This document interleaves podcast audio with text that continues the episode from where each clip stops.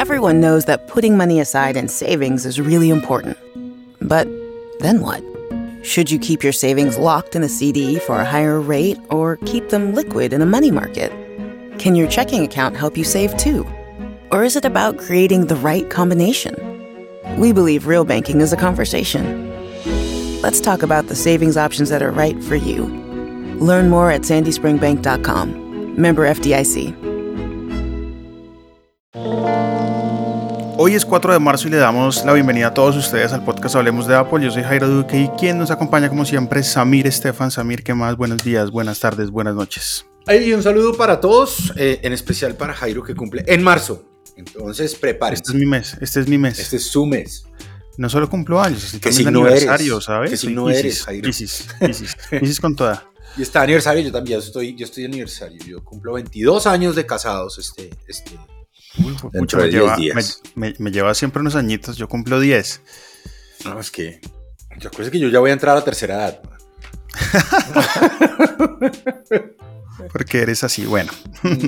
¿Qué más? Bueno, oiga, comenzamos una semana con buenas noticias. Eh, le habíamos apostado a que a más tardar el, el miércoles debían salir las invitaciones para el supuesto evento y salieron las invitaciones. Yo le dije, ¿Cómo yo lo le vio? Yo le dije, máximo el miércoles sale la invitación y salió el miércoles. ¿Qué, perdóneme, ¿qué día es el miércoles? ¿Qué día fue el miércoles? Voy a mirar acá mi Fantastical, fue el, el 2. El, el 2 de qué? Miércoles, miércoles 2 de marzo. O el, el M2. ¿Sí? ¿Estamos de acuerdo? Sí, correcto. Y vamos a ver el M2. ¿Estamos de acuerdo? ¿O no vamos a ver el M2 todavía? Oiga, está bueno eso. Jugámosle a la simbología y a las vainas. Es más, ¿cómo vio la, cómo vio la invitación? Pues bueno, la invitación tiene muchos colores inicialmente. La manzana de Apple con muchos colores dentro de los cuales pues está el amarillo, está como el rojo rosa, está el moradito, un azul como plateado, morado también como plateado. Hay muchos colores, entonces pues seguramente veremos el MacBook Air nuevamente apostándole al tema de los colores. Yo, yo creo M2 que estos, yo creo que estos son los colores del MacBook Pro. del. SE. Del SE. Ok. O del XR2. O el XR2. Pero no se puede llamar XR2. ¿Por qué? Porque, porque el XR. La, la X es una simbología No, de no, 10. no. No, no, no, porque el XR no. mm, O sea, la gente siempre ha entendido que el SE es el entry level. Eh, entonces, cambiar la marca es perder un posicionamiento que ya Apple ha, ha hecho de. Tenemos unos dispositivos caros, costosos, pero tenemos un dispositivo entry level que, que funciona. Entonces, yo creo que va a ser el nuevo SE. Vamos a ver cómo lo vemos. Em, Y el pero bueno. XR, no era, el XR no era una gama también. No, no, no, Es no. El, el XR, económica. ¿sabe qué era? El XR era como el, el primer iPhone y iPhone Pro. ¿Sí? Ah, ok. Entonces, Eso entonces sí. no, no- no lo veo por ahí. Pero bueno. Oiga, entonces, una cita con la velocidad. Cita con la velocidad. Entonces, claro, M2 con toda, pero también más eh, variantes del M1 Max y el M1 Pro. Que, Yo no por creo. supuesto, tiene que ser el Mac Mini. Yo no creo. Yo creo que esto es una cita con la velocidad. El iPhone SE 5G. Sí, sí. velocidad pura. mm, veía en uno, voy a buscar la foto y si quiero ahorita le cuento, veía en Pero uno venga, de los slides. ¿Es una cita con la velocidad o rendimiento? En español, la invitación dice una cita con la velocidad. En inglés dice peak performance. Porque es que si hablamos performance, estamos hablando. ¿sabe? Rendimiento. Sí, Puro y es que- procesador. Mm. que es- eh, sabe que miraba, a, a mí me llegan las dos, ¿no? A mí me llega la de inglés y la de español. Sí, sí, sí, Y- me pasó lo y- mismo. Y siempre, y siempre me siento y trato de entender, pobres los manes que tienen que sacar algo que en inglés suena muy bien, ¿no? Un catchy phrase en inglés. Y luego tratar de hacer esa misma catchy phrase en 25 idiomas en los que lanzan estas invitaciones. Sobre todo, por ejemplo, miren el caso del español. El español es un idioma más largo, más, más contextual. cosas que usted en inglés dice en dos palabras, en español necesita por lo menos cuatro o cinco, ¿no? Entonces no, no es tan fácil el tema. Eh, yo espero, me voy a aventurar, espero que este sea el último evento virtual de este año.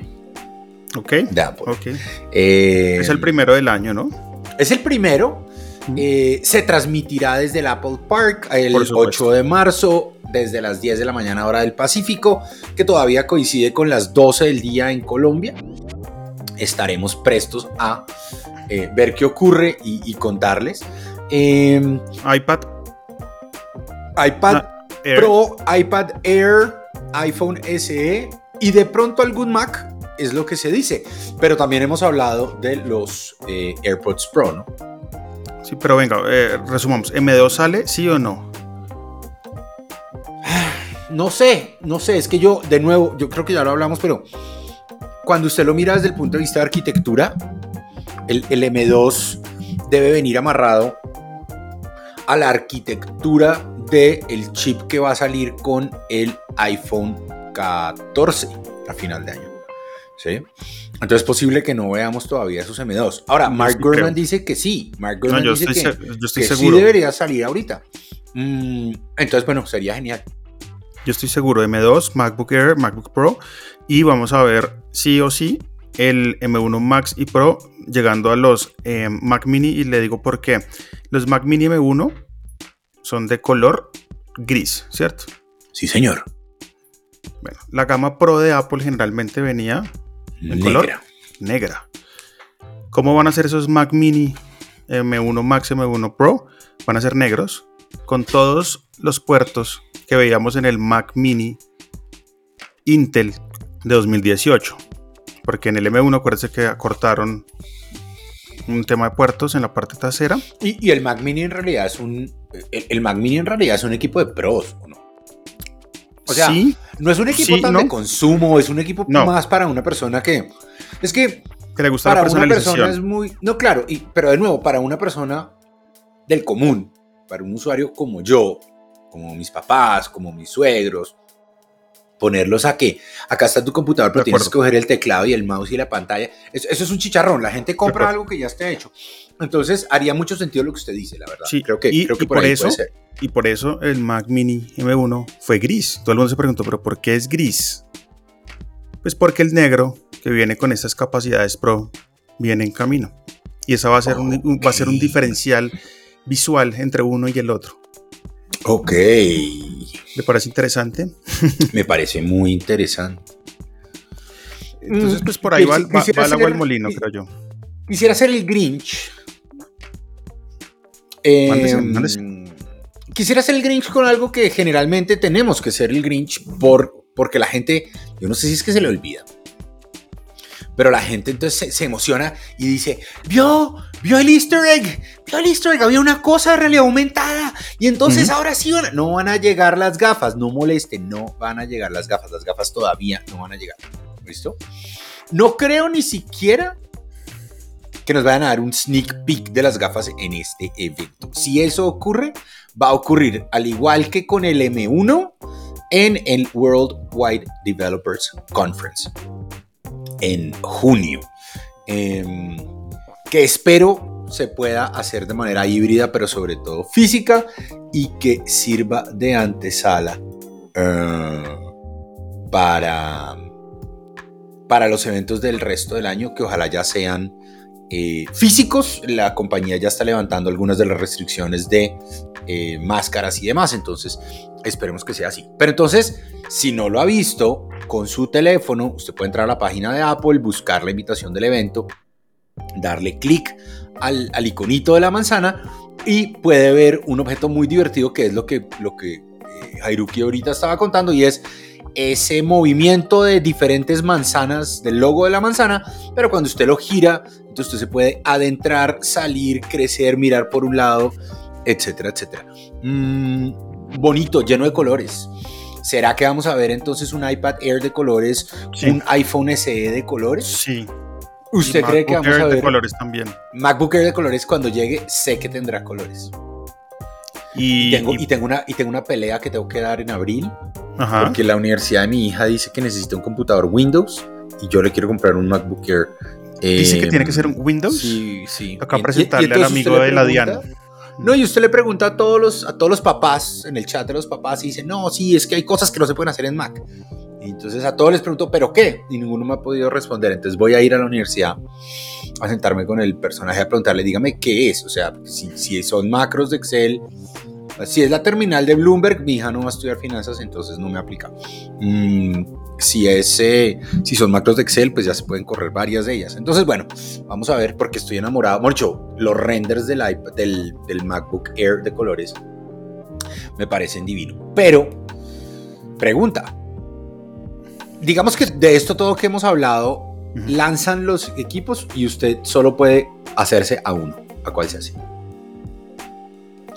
Eh, ¿Se incluye el, el, M1, el qué? ¿El Mac Mini?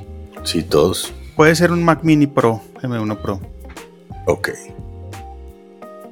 okay. Yo quisiera ver qué es capaz la compañía de hacer con respecto a los iPads.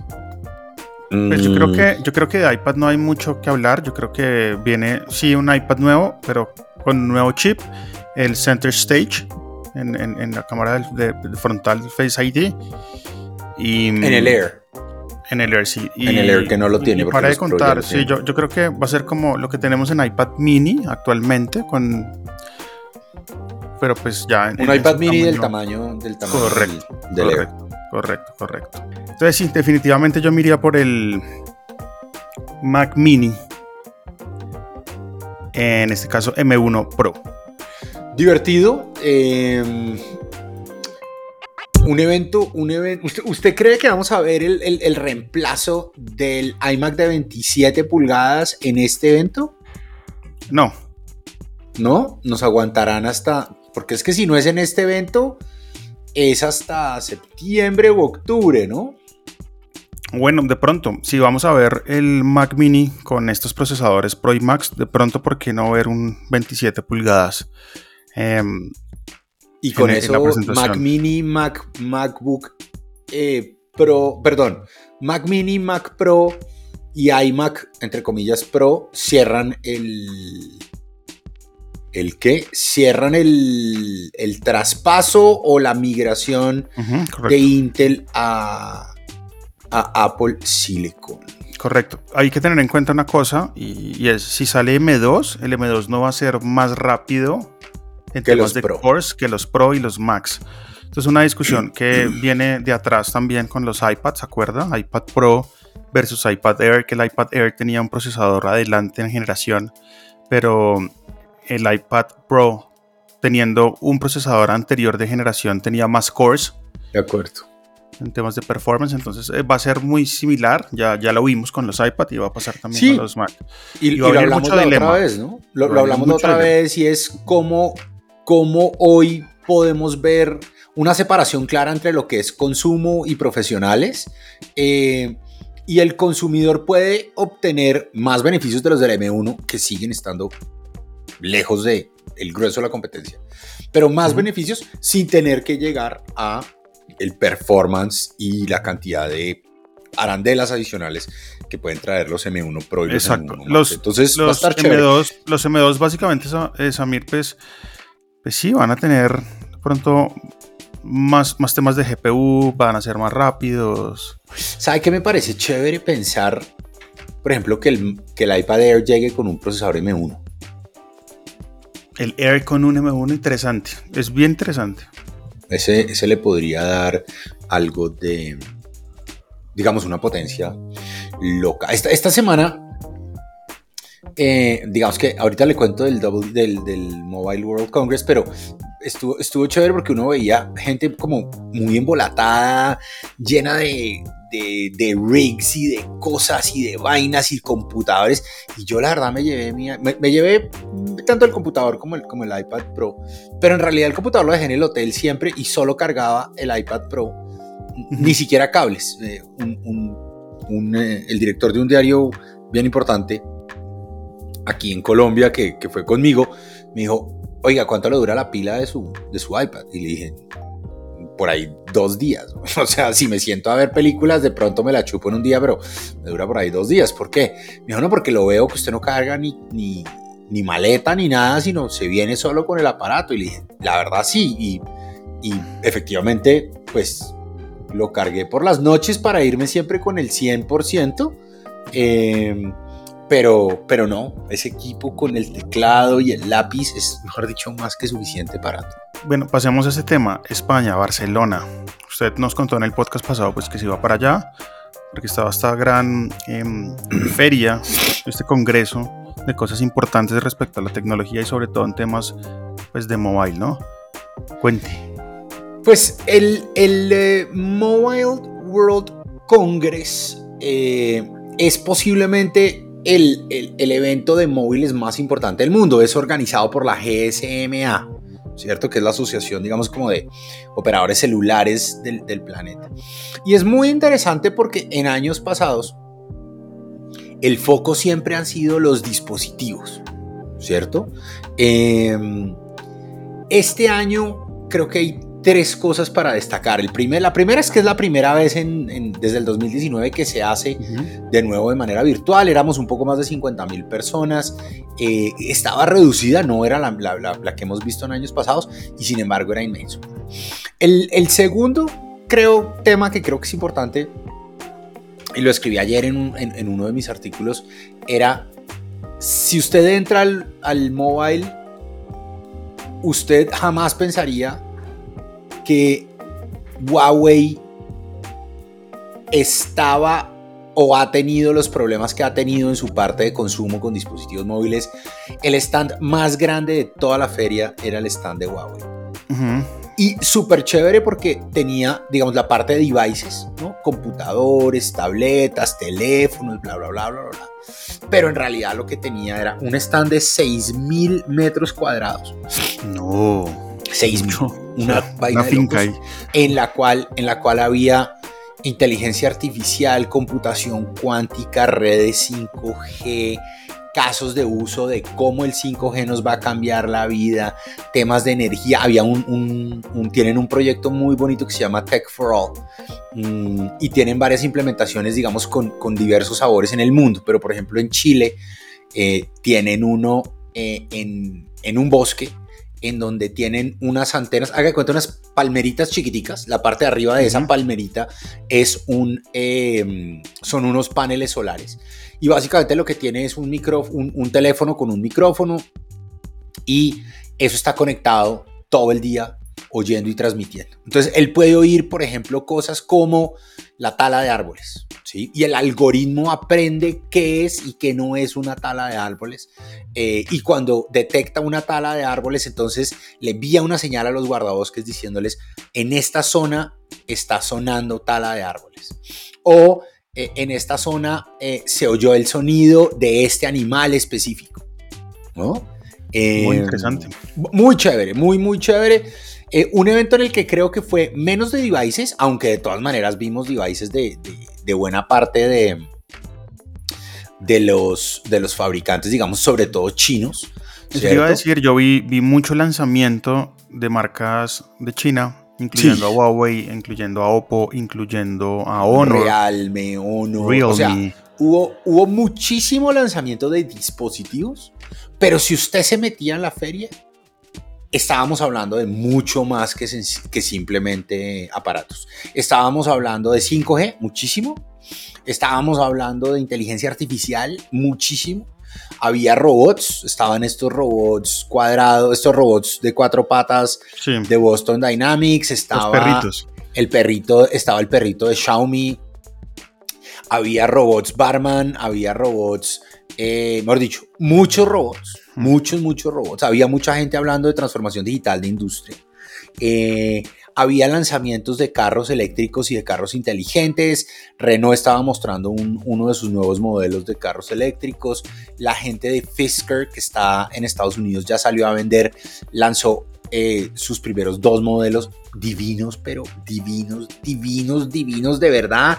El color de los carros, yo los monté en el, en el, en el Instagram de etcétera y en el mío, de verdad, súper bonitos. Em, y la verdad había mucha gente de muchas partes del mundo. Me sorprendió mucho en realidad ver cómo mobile ya no es dispositivos móviles, sino es todo el concepto, por ejemplo, de eh, vidrios inteligentes en donde usted puede proyectar imágenes, muy pensando en este tema de realidad aumentada, bien sea aumentada en el carro o bien sea aumentada en las gafas. Vimos varias personas que estaban empezando a mostrar modelos de gafas de, de realidad aumentada. Vimos mucho tema de metaverso, ¿no? La gente hablando del metaverso, que el metaverso esto, que el metaverso lo otro. Eh, una de las cosas que más me sorprendió es una y otra vez cuando vimos mapas de deployment de 5G. Vemos 5G en todas partes del mundo y América Latina está terriblemente quedada. Mal, de últimos. Creo que esta mañana, esta mañana escribí mi artículo, se llama ¿Y el 5G? Bien, gracias. Eh, y, y triste, triste porque yo creo que a diferencia del 4G, que fue un tema más de consumo, ¿no? Para nosotros los consumidores finales. El tema de 5G al final del día es un tema de industria y es un tema de transformación digital y es un tema de la cuarta revolución industrial y nos vamos a quedar y se nos va a abrir la brecha porque, pues, mientras que tengamos operadores que no quieren invertir en 5G, mientras que tengamos reguladores que todavía no entienden que 5G no es solo más rápido que 4G, eh, y, no existan las condiciones de mercado, pues no vamos a ver 5G en la región. Yo había dicho 2023, ya, ya creo que voy a decir, desde hoy le digo, creo que 2024, salvo Brasil y Uruguay, creo que República Dominicana tiene algo muy chiquito, pero salvo Brasil y Uruguay, eh, todos los demás estamos en pañales y aquí pues ni se diga. Y en tema de devices estamos listos. Básicamente ya muchas personas tienen su dispositivo 5G listo para recibir la tecnología. En temas de, iPhone, pues desde el iPhone que tiene 5G. Pues imagínese que estuve en una charla de Huawei con una señora que me sorprendió. Qué señora tan crack. Eh, y estaba mostrando un poquito las cifras de adopción de 5G, ¿no? El, el 5G a nivel mundial eh, disparado en adopción de usuarios, disparado en adopción de redes, pero sobre todo disparado en la adopción de dispositivos compatibles en el mundo. ¿No? Y ella hacía un comparativo de cuando salió 4G versus ahorita que salió 5G y vamos mucho más rápido. Lo que pasa es que de nuevo, pues ir mucho más rápido en el mundo no significa nada si aquí en la región no, no estamos en, en nada.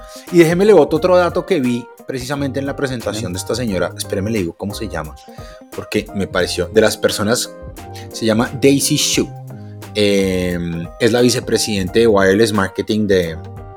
de Wireless Marketing, ok. Sí, pero crack, o sea, usted la oye hablar y usted dice, esta señora sabe demasiado.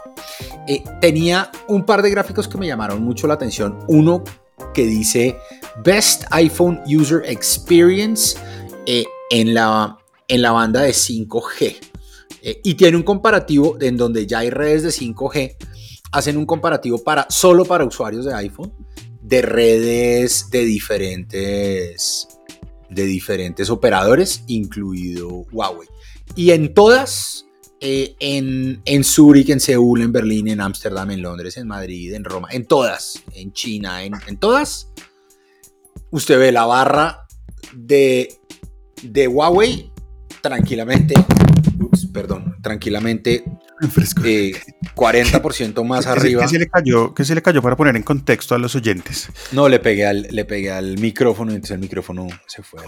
La, barra, la barra de user experience medido de Huawei es mucho mejor que la de los demás. Y de nuevo, y solo para cerrar mi intervención con el tema de Huawei, usted los mira, están, están invirtiendo en temas de física pura. Están, están eh, invirtiendo en, en algo que ellos llaman los fundamentales. ¿Sí? Em, y es, de verdad, pues tienen casi 100 mil empleados solo en RD. Y al final del día lo que tienen es una investigación muy grande para poder prestar el mejor servicio, ¿no? Para poder coger y que 5G sea más eficiente. Ahorita lo que hablábamos de eficiencia ahorita, ¿no? No solo eficiente en cuánta data puedo mandar, sino también en el consumo de energía, porque pues al final del día, cada día consumimos más datos y eso implica consumo más de energía. eh, y no va a ser sostenible. Entonces, ¿cómo hacemos que las redes sean sostenibles? Muy chévere, muy chévere el evento, de verdad. Yo vi poco device, yo, yo no iba tanto, eh, creo que Ivancho y, y, y, Simón hicieron un gran cubrimiento de devices. Eh, si los quieren ver en sus, en sus Instagrams, creo que tienen cosas súper chéveres. Eh, yo, yo me enfoqué un poquito más en todo lo que es la parte de atrás, la tecnología subyacente, la arquitectura que va a hacer posible que todo esto ocurra. Y la verdad, salí muy, muy impresionado. Qué bueno, qué bueno que se traiga toda esa experiencia y toda esa mm, vivencia para acá y que la comparta con los oyentes del podcast Hablemos de Apple. Y vamos a pasar a un tema importante que tenemos que hablar sí o sí y es la noticia de que mm, Apple ha dejado de vender sus productos en Rusia, no por ser una decisión de tipo humanitario, sino más un tipo económico, creo yo. Y esto pues empezó desde el primero de marzo. Apple suspendió la venta de todos sus productos en Rusia seis días después de que comenzara pues esta invasión em, que pues ya podemos ver desplegada en absolutamente todos los medios. Hay una cosa que me impresionó mucho en YouTube. Hay un canal que tiene cámaras desplegadas a través de Kiev y uno puede ver en tiempo real lo que está pasando ahí. Y es un canal que tiene conectados 16 mil personas todo el día. Eso, y, eso le iba a decir. Y, y a, a, través de ese canal estamos viendo cosas que nadie más hubiera podido mostrar y que el, y que el gobierno ruso estaba negando, ¿no? Exactamente, exactamente.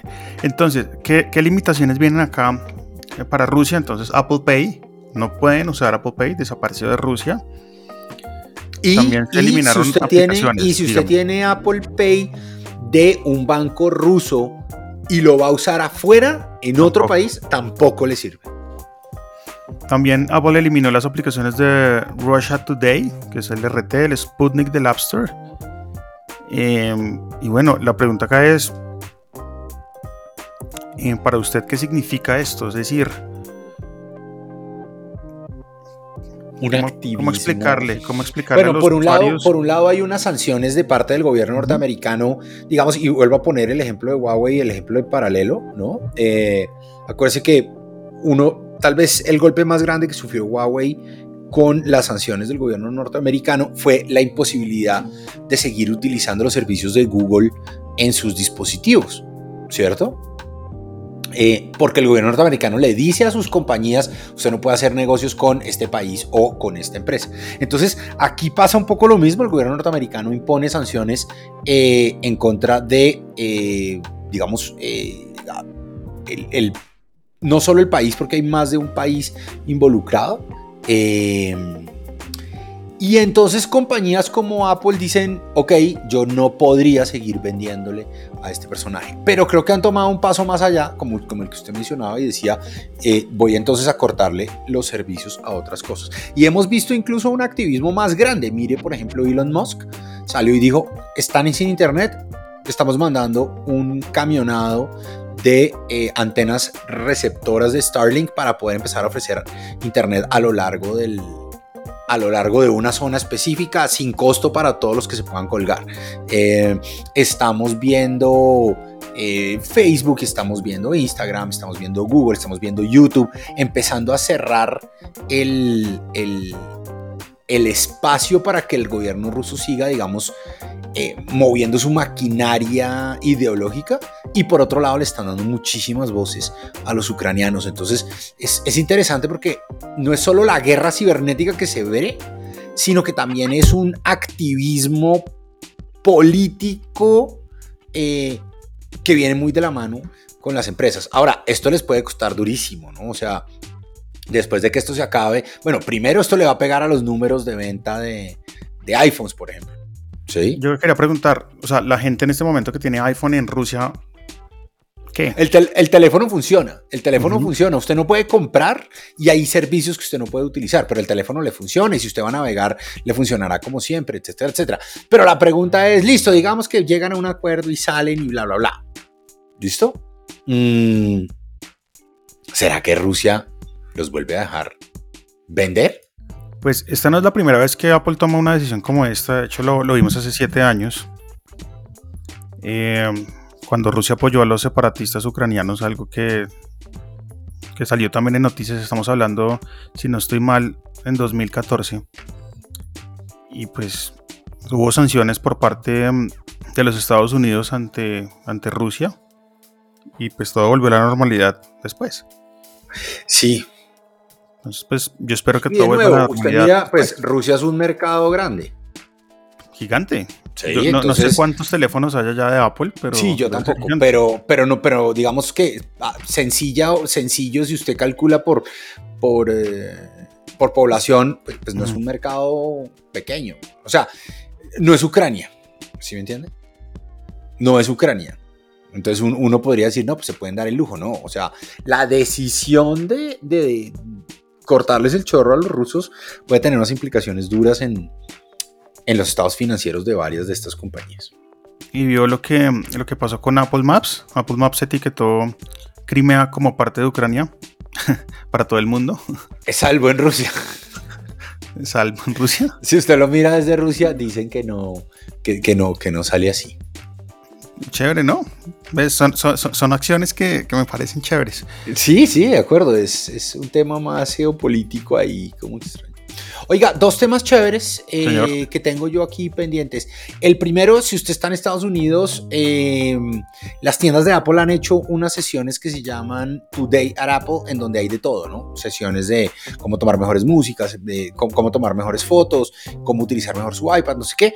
A partir de esta semana, la compañía los está retomando, los tenía cerrados por, por em, la pandemia. Sí. Eh, pero para un usuario súper novato, es muy chévere, muy, muy genial. Yo me senté un día en una eh, hace años cuando arrancaron, creo que fue con Nashla, em, y, son bien chéveres, ¿no? Son, son bien chéveres. Y la segunda, eh, Apple esta semana está lanzando una cosa que se llama el eh, Entrepreneur Camp. Em, en español.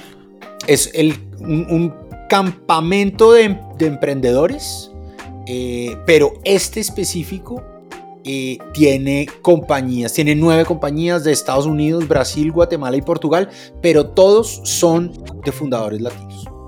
¿Listo? El, primero de estos Entrepreneur Camps lo hicieron en, el 2019 y estaba muy enfocado en, eh, por ejemplo, en, la población afroamericana. ¿Listo?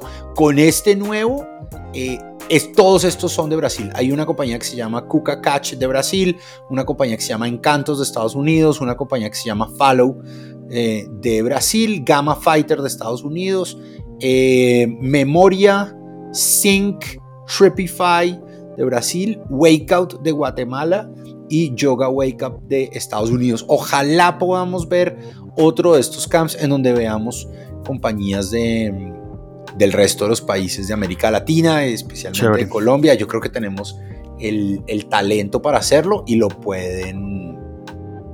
¿Y lo pueden qué? Y lo pueden aprovechar.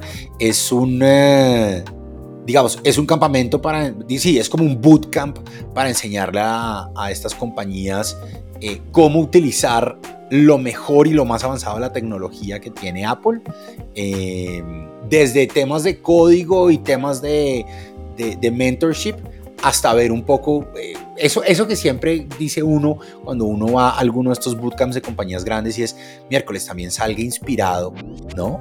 Eh, eso sí creo que es lo más importante. salga inspirado y salga con ideas y dése cuenta que alguien en el mundo, eh, digamos, puede, puede hacer cosas fantásticas solo, solo por eso. Entonces, esta semana lo vamos a ver y seguramente veremos las aplicaciones de estos personajes en las tiendas eh, destacadas eh, para que lo puedan, para que las puedan utilizar.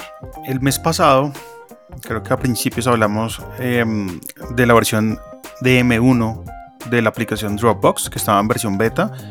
A partir de este momento, ya la aplicación se ha actualizado para todos los que tengamos M1 en casa para dar soporte nativo con una versión completamente estable.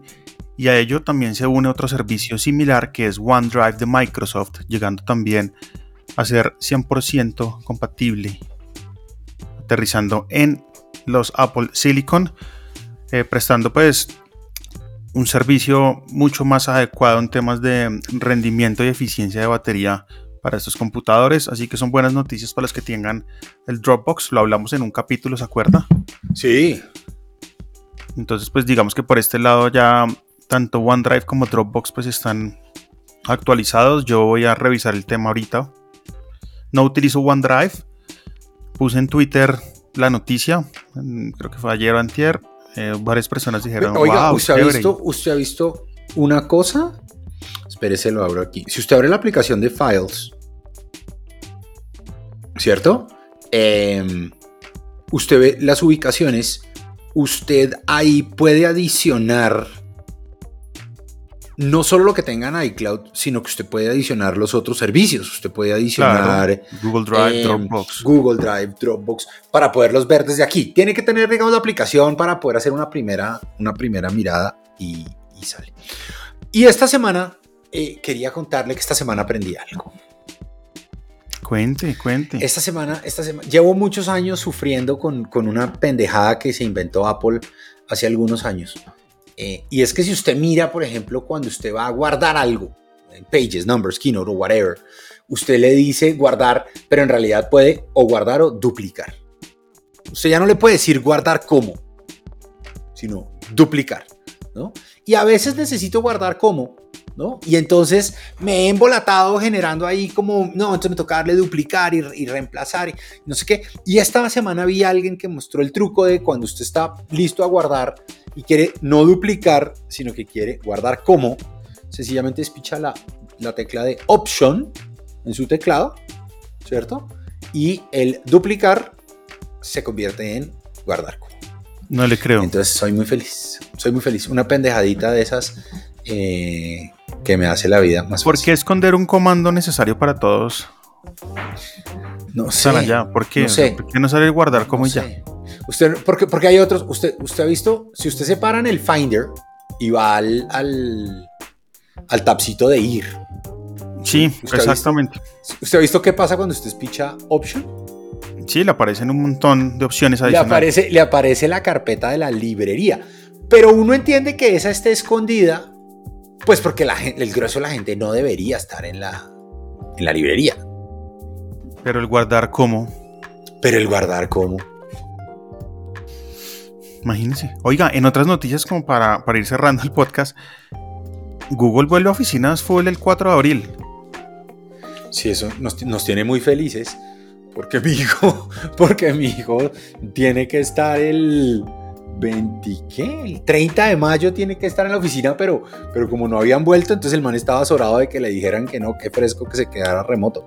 Pero, pero sí, vuelve 4 de abril. Y llegan, em, llegan noticias de Google también para Colombia. Llega por fin la posibilidad de comprar en el almacén de cadena el Google Wi-Fi. La, la solución Mesh de Google. No, es que desde que llegó Linda a esa compañía todo mejoró. Saludo para Linda. No, y tendremos próximamente mm, entrevista a nivel geek. La estaré ¿Con Linda Patiño? Vamos a ver, vamos a ver qué pasa. Bueno, estaremos hablando con Google. Estamos hablando con Google. que venga, que venga linda, chéverísimo, chéverísimo, chéverísimo. Eh, sí, yo creo que ya, por lo menos en Estados Unidos, todo volverá a la normalidad. La gente, pues, digamos, a la nueva normalidad. Creo que ya la mayoría de la gente ya ha levantado la mano y dice, oiga, yo no quiero ir todos los días a la oficina, pero, pero sí van a volver un poco a estar presencialmente. Entonces, pues, chévere que, que los campus vuelvan a tomar vida y, bueno, esperar a ver qué pasa. Bueno, Samir, mil gracias por acompañarnos hoy nuevamente. Nos vemos entonces. Nos vemos entonces el miércoles con un capítulo especial dedicado a todo lo que vemos en el evento de la próxima semana. Así será. Estén pendientes, síganos en Spotify, en Apple Podcasts. Dejen su review ya en Spotify, pueden dejar estrellitas poniéndole cinco estrellitas al podcast si les gusta, si no pongan una, no hay problema.